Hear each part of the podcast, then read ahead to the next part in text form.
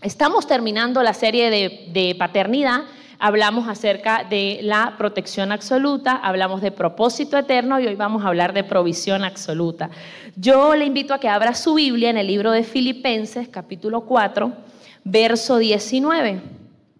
Quiero que lea conmigo este verso que sé que el Señor nos va a hablar grandemente. Si yo le leo una diferente es porque seguro tengo otra versión y dice la palabra del Señor así, bajo la dirección del Padre, del Hijo y del Espíritu Santo.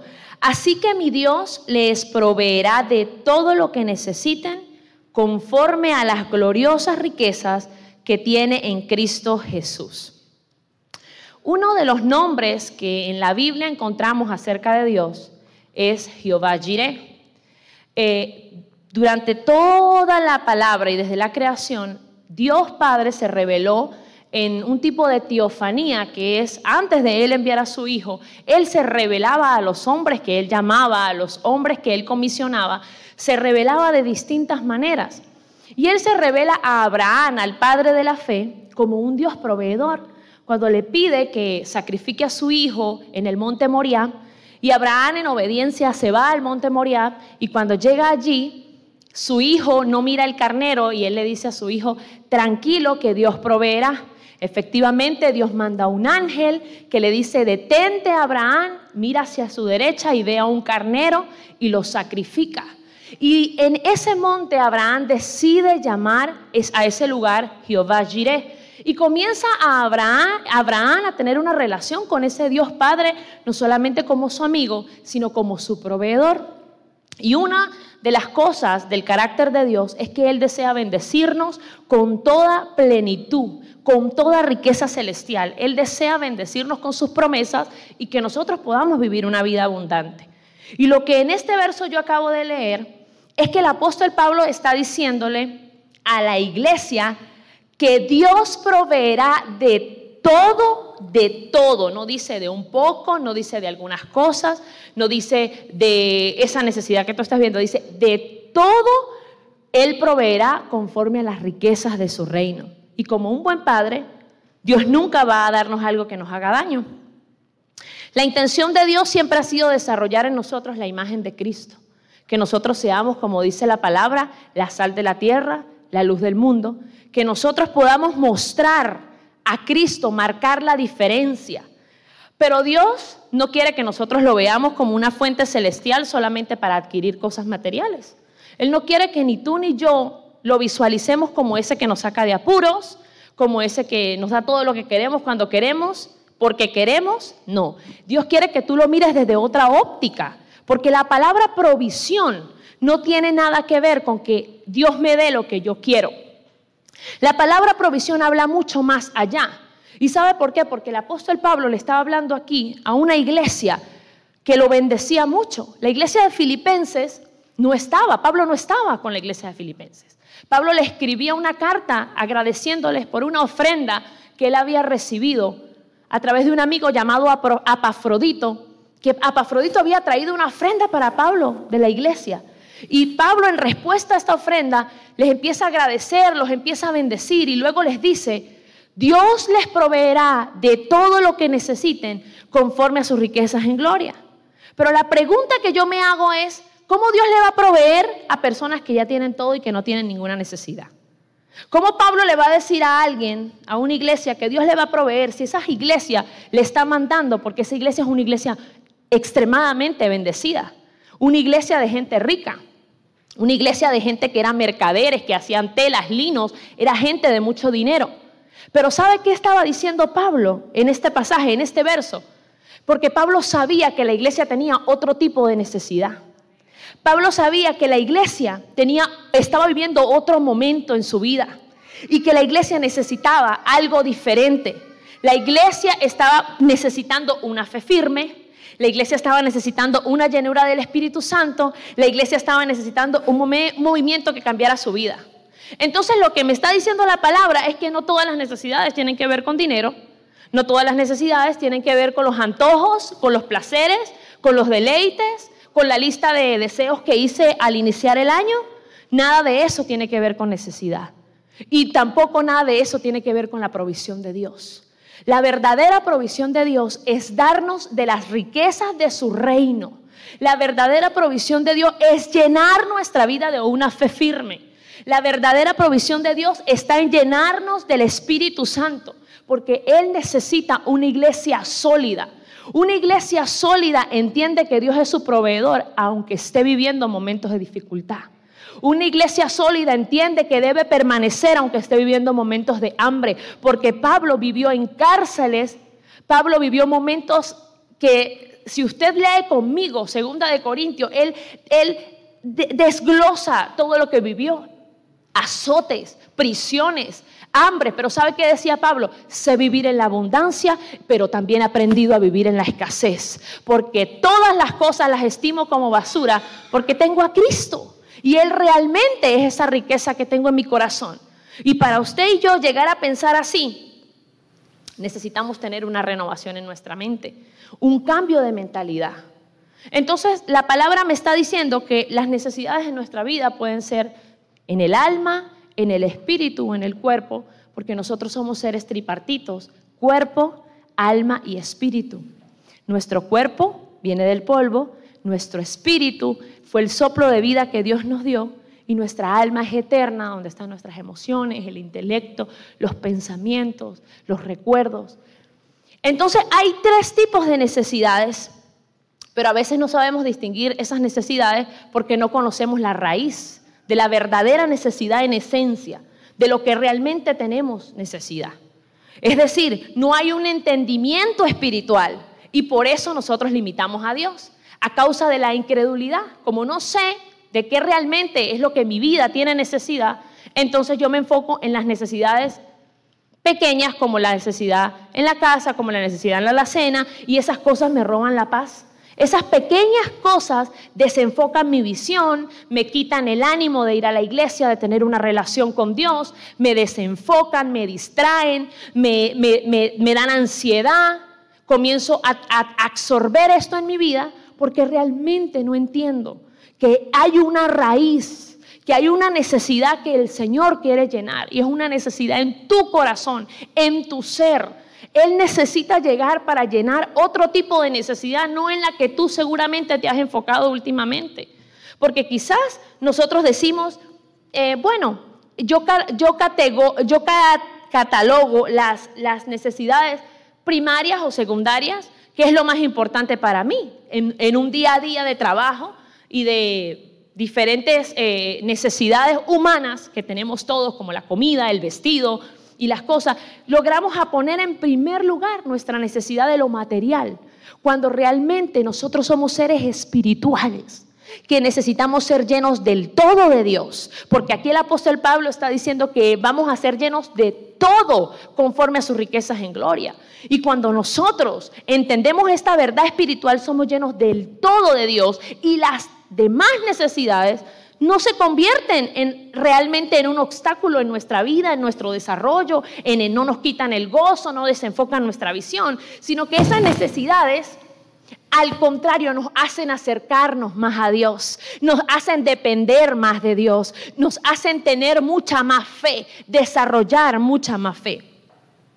Y en ese orden de cosas, uno en la vida puede comenzar a enfrentar la vida pensando, bueno, Señor, yo eh, las necesidades personales, mis necesidades personales, yo las soluciono a mi manera. Y mis necesidades materiales, yo te doy el permiso de que tú seas quien me la solucione, porque tú eres el Dios que provee todo, porque no hay un entendimiento espiritual y pensamos, bueno, Dios mío, yo quiero este carro, yo quiero esta casa, yo quiero esto, yo quiero esto, y comenzamos el yo quiero, el yo quiero, el yo quiero, pero en realidad eso es lo que necesitas. Lo que quieres es lo que necesitas. El Dios proveedor del cielo y de la tierra está solamente para ti, para complacer lo que quieres que Él te dé. O tú quieres tener una relación con Él cercana, desarrollar una intimidad de paternidad con Él. Porque cuando nosotros vivimos bajo el techo de nuestros padres, nuestros padres no solo nos proveen lo que nosotros queremos. Hay necesidades que ellos ven que quizás muchas veces nosotros como hijos ignoramos necesidades de una educación sólida, necesidades de valores que nosotros a veces no queremos necesidades de permanecer, de ser obedientes, necesidades en el alma como amor, protección, necesidades como estoy para ti. Y muchas veces nosotros no dimensionamos que como seres humanos necesitamos esa base de nuestra vida para el día de mañana enfrentar una realidad. ¿Y qué pasa? Decimos, pero yo no necesito amor, yo quiero es la, última ropa de moda. Y el Señor quiere que tú entiendas que Él no puede darte lo que tú quieres, pero Él quiere darte lo que tú realmente necesitas. Porque Él es tu proveedor, pero Él quiere que tu mentalidad cambie. Iglesia, yo le voy a decir algo. Nosotros somos una iglesia que no venimos a predicarte ni a darte el, la última revelación para que tú te hagas rico, ni para que tú mañana eh, cambies y compres la camioneta del año, no. Nosotros no estamos aquí para darte herramientas que te vuelvan una persona materialista.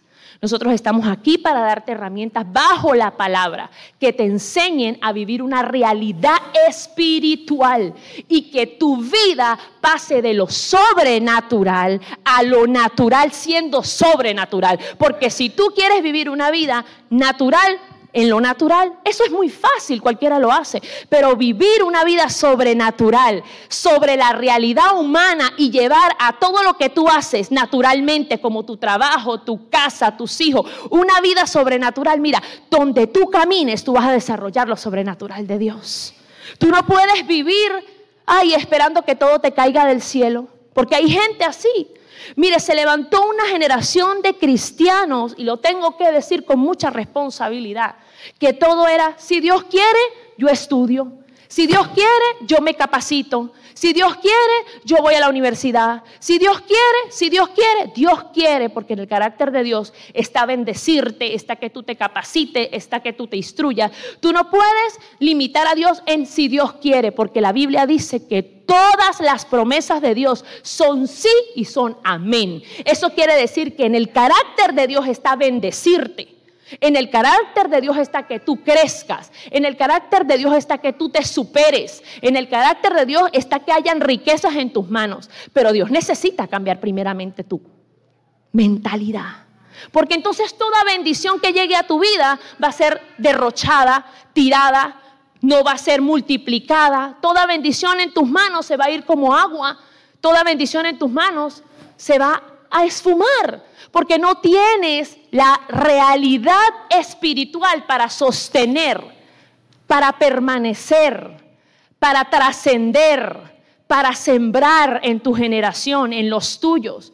Y hoy el Señor nos está dando estas verdades espirituales no para quedarnos con ellas, no para quedarnos con ellas, sino para sembrarlas en otras personas. Mire lo que dice el libro de Efesios, y me gustaría que me ayudaran capítulo 3, verso 14 y 19, del 14 al 19. Y este es Pablo, y ya no le está hablando a los filipenses, ahora le está hablando a los efesios, porque Pablo pastoreaba dos iglesias a través de cartas. Pablo tenía seguimiento de dos iglesias a través de cartas que estaban viviendo circunstancias similares. Y mire lo que dice el apóstol Pablo, y quiero que usted escuche con atención o lea conmigo con atención.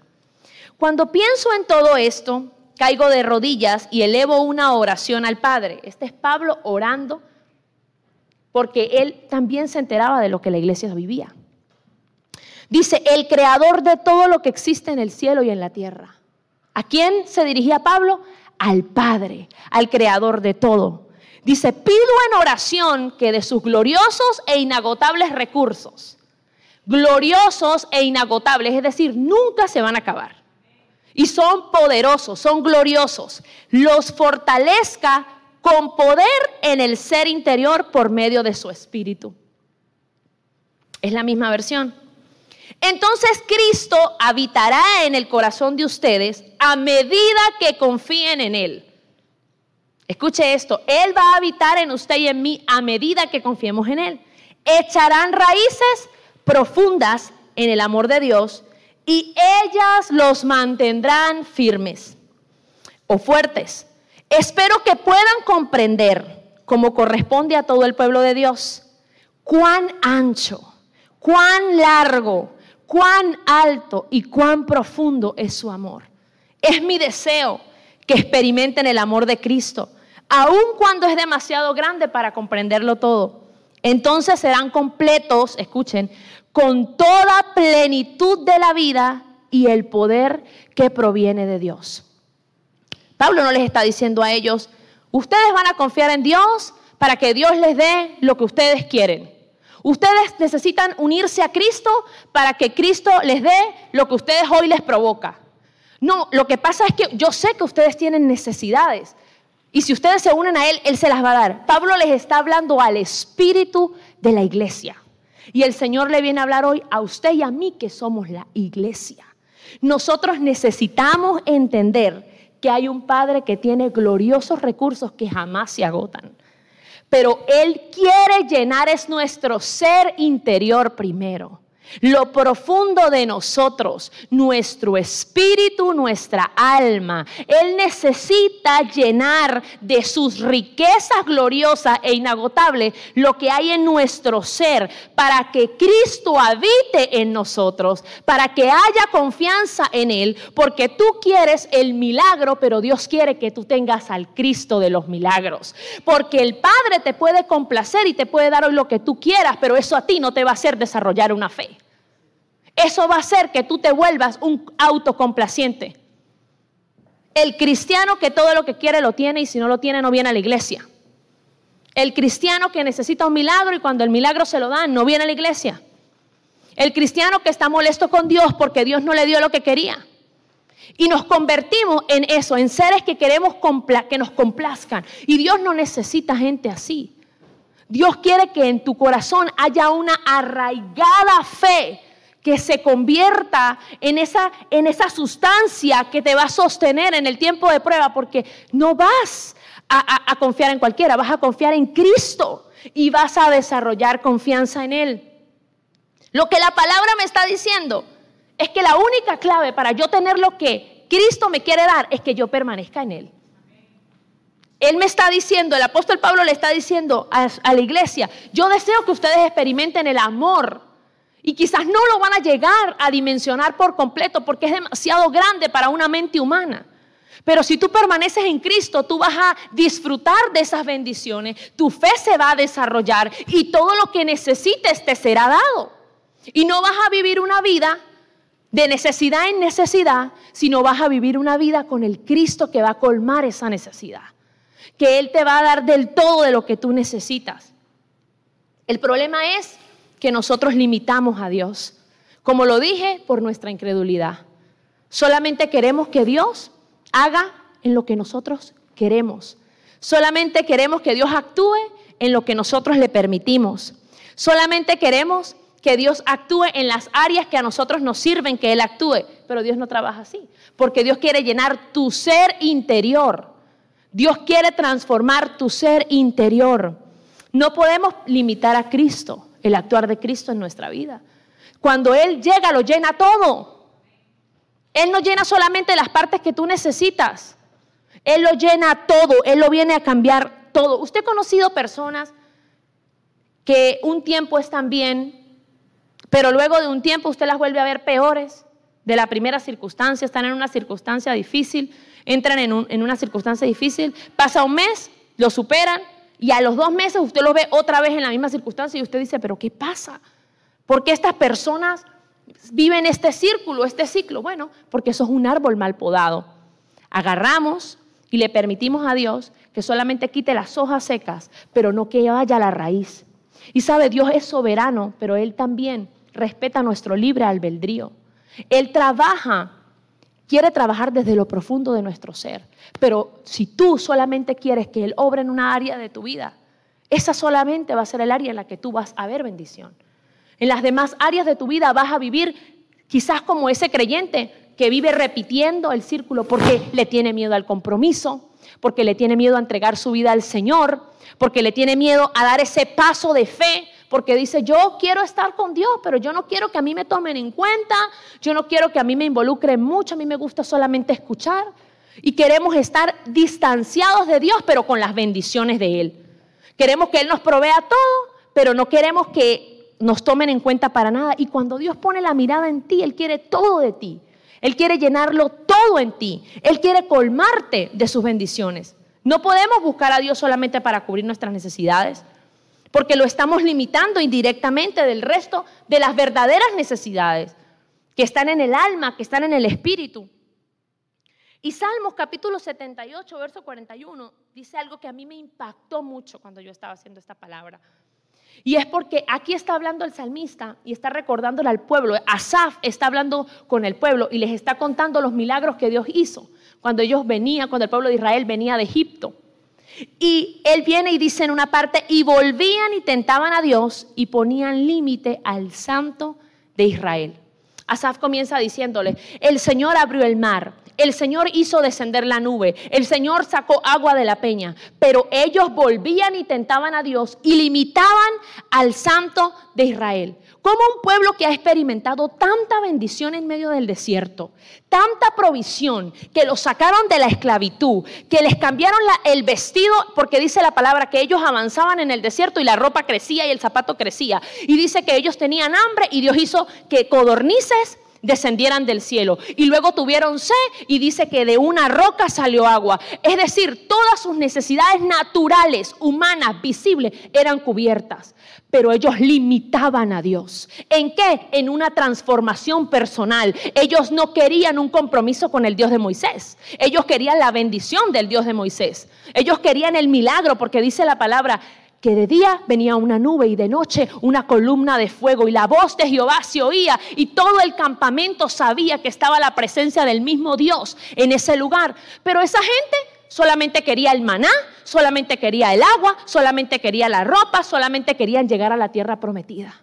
Y toda esa generación murió cuando la tierra se abrió y la tierra los tragó. ¿Sabe por qué? No pudieron ser partícipes de la bendición porque no permitieron que Dios transformara su corazón. Y usted y yo podemos estar aquí hoy escuchando la palabra, pero tener a Dios limitado de su actuar en nuestra vida. Y no dejarle al Señor que entre y cambie. Solamente vengo porque siento paz, porque me siento bien, porque los hermanos me caen chévere, pero no quiero que Dios trabaje en mi corazón. No quiero que Dios cambie mis malas actitudes, que quite mi mala conducta. No quiero que el Señor transforme mi mente. Quiero seguir teniendo los mismos pensamientos, las mismas conversaciones. Quiero seguir con las mismas amistades, con las mismas alianzas, haciendo las mismas cosas, viviendo en el mundo y estando en Cristo. No podemos vivir así, porque el que es amigo del mundo se constituye enemigo de Dios. Si usted y yo queremos vivir una vida en verdadera provisión absoluta, usted y yo tenemos que estar verdaderamente en Cristo. Esto no es solamente cuando queremos. Esto es una entrega total al Señor. En la India, eh, los hindús, ellos, la India es un país extremadamente rico en en naturaleza, en riqueza mineral. Es un país rico, pero si usted ve la India, la India no es un país próspero. ¿Sabe por qué la India no es un país próspero? Porque su sistema de creencias le impide ser verdaderamente bendecido. En la India las vacas no se pueden comer porque las vacas son dioses que tienen 300, o sea, hay 320 dioses en las vacas y las vacas son animales sagrados que no se pueden comer, nadie las puede mirar, ellas se pasean por, la, por los mercados, por las plazas, y, son los animales más hermosos, y usted los ve engordándose y la gente enflacándose, y la pobreza incrementa, y ellos en vez de carne vacuna, comen carne de perro y consumen carne de, como de chivo, le decimos nosotros, aquí tiene otro nombre, borregos le dicen aquí. Ah, y prefieren comer esa, eso es, incluso consumen carne de ratas algunas ratas que no son también dioses, porque para ellos las ratas de una especie también son dioses. Entonces, el sistema de creencias de los hindús no les permite disfrutar de la riqueza. Y si usted ve, la India es un país que se ha venido empobreciendo cada día más porque su mentalidad le impide ver la bendición y la riqueza natural que hay en su país. Y la gente, en vez de explotar esa riqueza, lo que hace es que se introduce en esa ruina que los ha acobijado y han creído que Dios, su Dios, quiere que vivan de esa manera, porque eso se trata, ser bendecidos. ¿Sabe qué? Hay personas que dejan de disfrutar la bendición porque no quieren que Dios le toque sus vacas sagradas. Porque tienen esas vaquitas sagradas escondidas y dicen, esta no me la puede tocar Dios. Yo mejor me quedo con esta bendición chiquitica, así estoy bien, tengo un buen trabajo y Dios quiere hacerte jefe.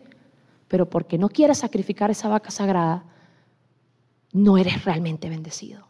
Y piensas que te estás disfrutando el todo de Dios y no es ni la décima parte. Cuando tú no le dejas a Dios que Él sacrifique esas vacas en tu vida, que Él las corte, que las anule, tú no vas a ver verdaderamente la bendición. Y vas a ver cómo te vas a ir secando, secando, secando. Y si usted mira geográficamente el mapa de la India con el país que está a su lado, se ve, aunque es un país tan rico, se ve seco, árido. Y, la, y la pobreza se ve en la gente. Y eso pasa cuando tú tienes vacas sagradas en tu vida. Te vas secando y no te das cuenta. Y la gente dice, pero ese cristiano, cuando se metió a cristiano, se empobreció, le cayó la ruina. Eso es porque en tu vida hay áreas que Dios necesita llenar y tú no se lo estás permitiendo. ¿Cuáles son esas vacas sagradas que no le hemos permitido a Dios que toque? Porque cuando el toque de Dios viene a nuestra vida, nosotros entendemos que nada de lo que tenemos, que nada de lo que recibimos, nada de lo que disfrutamos es por nuestras fuerzas. Y le aprendemos a delegar a Dios el control de todo. Y le estoy diciendo a Dios, yo solamente hago lo que tú me digas que haga. No se distraiga. Por eso el Señor quiere quitar en nosotros esos límites. Dios quiere quitar en nosotros esas cosas que nos han impedido ser verdaderamente bendecidos. Y usted sabe cuáles son esas cosas. Usted conoce cuáles han sido esas cosas a las que usted le ha puesto límite a la mano de Dios en su vida. ¿Qué es lo que tú has impedido que Dios toque en tu ser? ¿Cuáles son esas áreas que tú no le has dado permiso a Dios para que Dios transforme? Y has seguido caminando en ese mismo círculo de necesidad, porque quizás la necesidad que tú tienes hoy sea una necesidad emocional, pero tú, pendiente de tu necesidad económica, no has dejado que Dios llene esa necesidad. Quizás tu necesidad sea de un abrazo de ese Padre Celestial para sanar el corazón por una herida que tuviste, pero tú estás distraído en otras cosas y no has dejado que Dios sane ese ser dentro de ti. Porque Dios entiende que si nosotros somos sanados en el alma y en el espíritu, podemos ser verdaderamente hijos abundantemente bendecidos.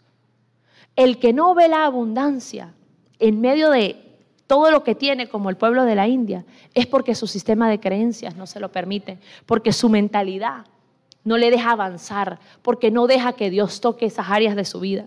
Mire lo que dice el libro de Proverbios capítulo 3, versos 5 y 6. Confía en el Señor con todo tu corazón.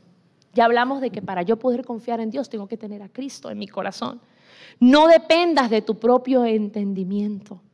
Busca su voluntad en todo lo que hagas. El que quiere el todo de Dios tiene que hacer la voluntad de Dios en todo lo que hace. Tú no le puedes decir a Dios, dame todo lo que tú tienes para mí y yo hago todo lo que yo quiero hacer. O tú haces todo lo que Dios quiere que tú hagas y recibes el todo de Dios. Esa es la fórmula. Y Él te mostrará cuál camino tomar. Aquí el salmista, Salomón, está diciéndole a usted y a mí hoy. La palabra nos está diciendo, confiemos en el Señor y no en nuestra propia voluntad. Mi propia voluntad me hace vivir una vida superficial, porque solamente me enfoco en lo que yo necesito, pero la voluntad de Dios me hace vivir una vida sobrenatural. Yo me enfoco en buscar del Señor, yo me enfoco en llenarme de Él, yo me enfoco en verdaderamente las riquezas gloriosas que Él tiene para mí. Él puede, en un minuto, Él puede solucionar tu problema económico, pero eso no es garantía de que Él solucione la herida que hay en tu corazón. Porque si lo que tú quieres es que Él sane tu problema económico, si confías en Él, Él te va a dar la herramienta para que tú sanes esa herida en el corazón. Pero hay gente que quiere, prefiere lo momentáneo a lo permanente. Quiero lo que necesito ahorita, pero no lo que me va a servir mañana. Y quizá el milagro económico te sirva hoy, pero eso no es garantía de que mañana no tomes una mala decisión y vuelvas a caer en una deuda. Si Dios no cambia tu mente, vas a volver a caer en una deuda. Entonces, no quieras ni elijas vivir una vida superficial. Pídele al Señor que te guíe a vivir una vida sobrenatural, fuera de lo natural, fuera de lo normal, fuera del corriente. Quizás la gente está ahorita pendiente y haciendo sus listas para todo lo que quiere en Navidad. Y está bien. Yo no te vengo a decir aquí que está mal que, que tengas dinero, que está mal que seas próspero. Claro que no. Lo que vengo a decirte es que hay una riqueza espiritual mayor que Dios quiere que tú conozcas y en la que tú te enfoques. Que Dios no quiere que tú estés viniendo aquí pensando, ay, Dios mío, porque hay personas que se enfocan tanto en lo superficial que vienen aquí pensando en lo que tienen que hacer en la casa y, y están aquí. Que están aquí pensando en lo que tienen que hacer mañana. Y no permites que la presencia de Dios llene el ser. Entonces te vas igual como llegaste porque no abriste tu corazón.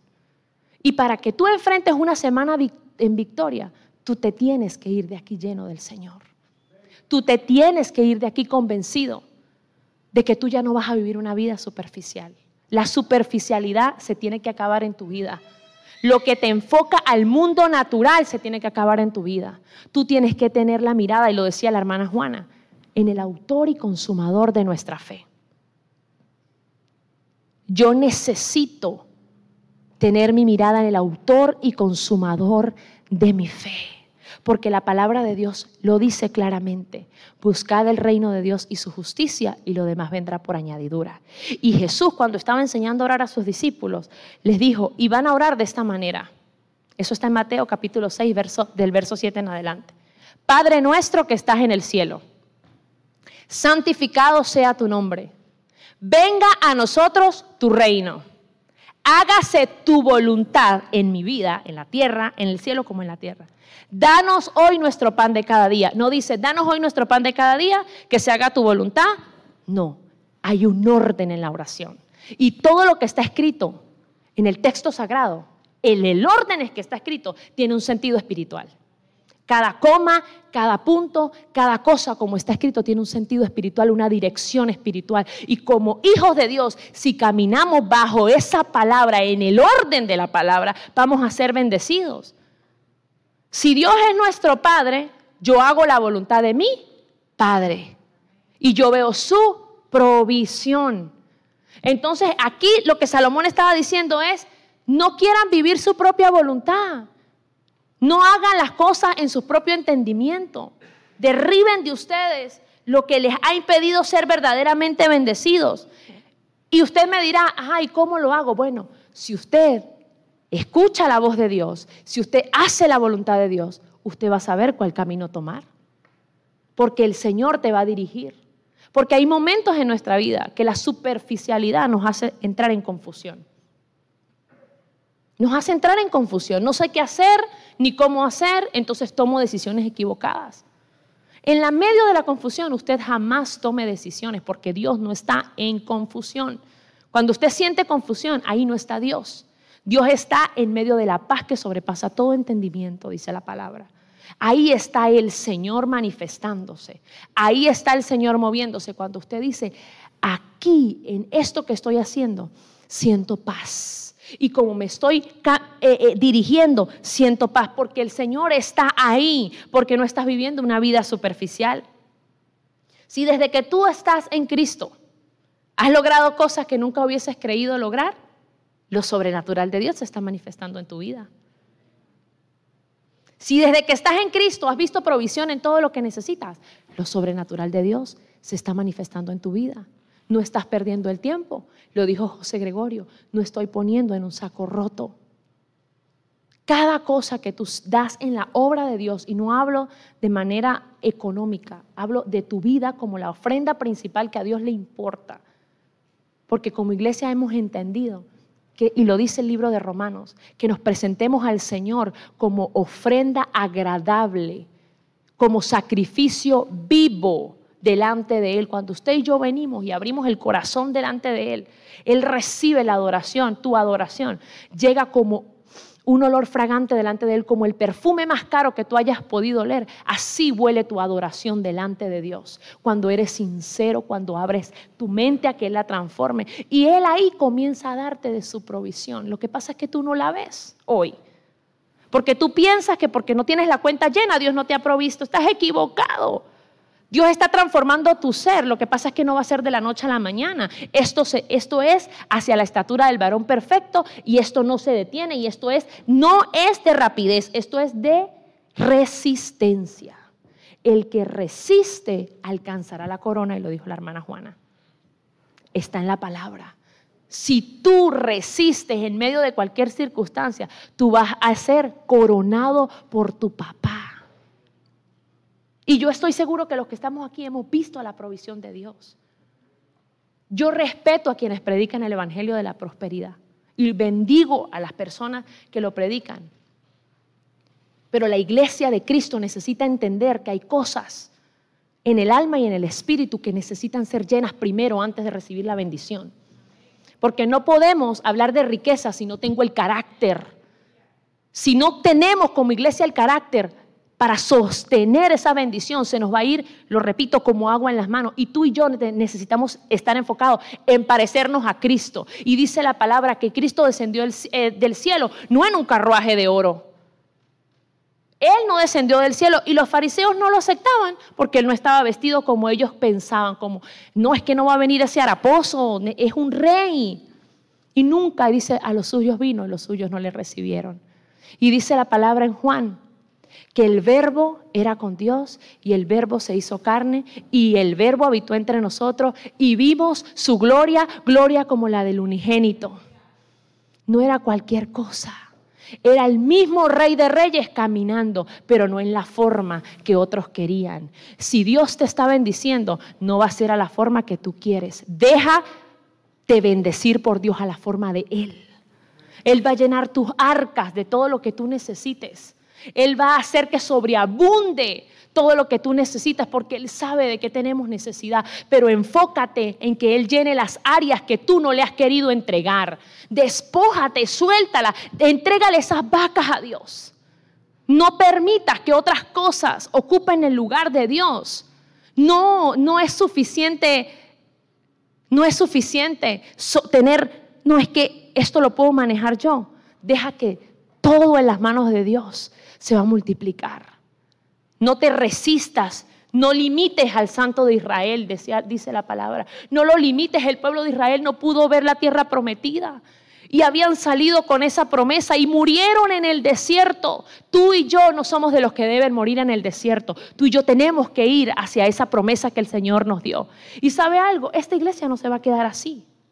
Hay un lugar de honor para ti, que has pagado el precio, que has creído, que has sido fiel, que has guardado la fe que ha permanecido, que ha dicho, sí, yo permanezco y voy a recibir la corona. El día que tú veas la promesa, no la vas a ver desde la última silla. Yo hubiese querido, yo hubiese, yo hubiese, yo hubiese. Vas a ser protagonista, vas a ser partícipe, vas a disfrutar de las bendiciones de Dios y vas a decir, valiste la pena porque mientras yo avanzaba, Él me estaba llenando, porque esa es la verdadera provisión, la que llena tu ser, la que transforma tu mente.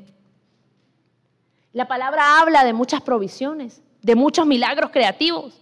La mujer samaritana tenía necesidad en el área emocional. Cinco maridos, el último que tenía no era el de ella, y se encontró con un rubio precioso en una fuente, porque me la imagino que tenía la peor reputación. A ninguna mujer sacaba agua a las 12 del mediodía. Y dicen los teólogos que ella estaba yendo al mediodía, pero ella iba a esa hora para que las otras mujeres no la vieran y la juzgaran porque estaba viviendo en fornicación con el que era su pareja. Pero se encontró a uno que le dio el agua que jamás volvió a sentirse. Le dijo, bebe de esta agua y jamás volverás a venir a esta fuente. Transformó la mente de la samaritana. ¿Y ella qué hizo? Se fue a hablar y a decir, me encontré con el agua viva, el agua que salta para vida eterna. Quizás tú necesites beber de esa agua hoy. El paralítico de Bethesda tenía 38 años esperando un milagro porque de vez en cuando venía un ángel y movía las aguas. Y cuando las aguas las movía el ángel, una vez al año venía el ángel. Tenía que correr el enfermo y el primero que entrara en esas aguas era sano. Y él tenía 38 años. Imagínense cuántas personas se le adelantaron. 38. Y ese año tampoco le tocaba a él. Pero pasando Jesús, dice la palabra, lo miró y lo levantó esa cojera y lo sacó de ese lugar. No sé por cuánto tiempo tú has estado en ese mismo lugar, escondido. Quizás han sido 10, quizás han sido 20, quizás han sido 30. Y has estado paralítico en un área de tu vida, pensando que tú lo has podido solucionar, ignorando, y quizás estabas como el paralítico ahí, ya resignado, porque él le dijo, no he podido ir, nadie me ayuda. Le dijo a Jesús, nadie me ayuda. Y Jesús le dijo, yo vine hoy para sanarte.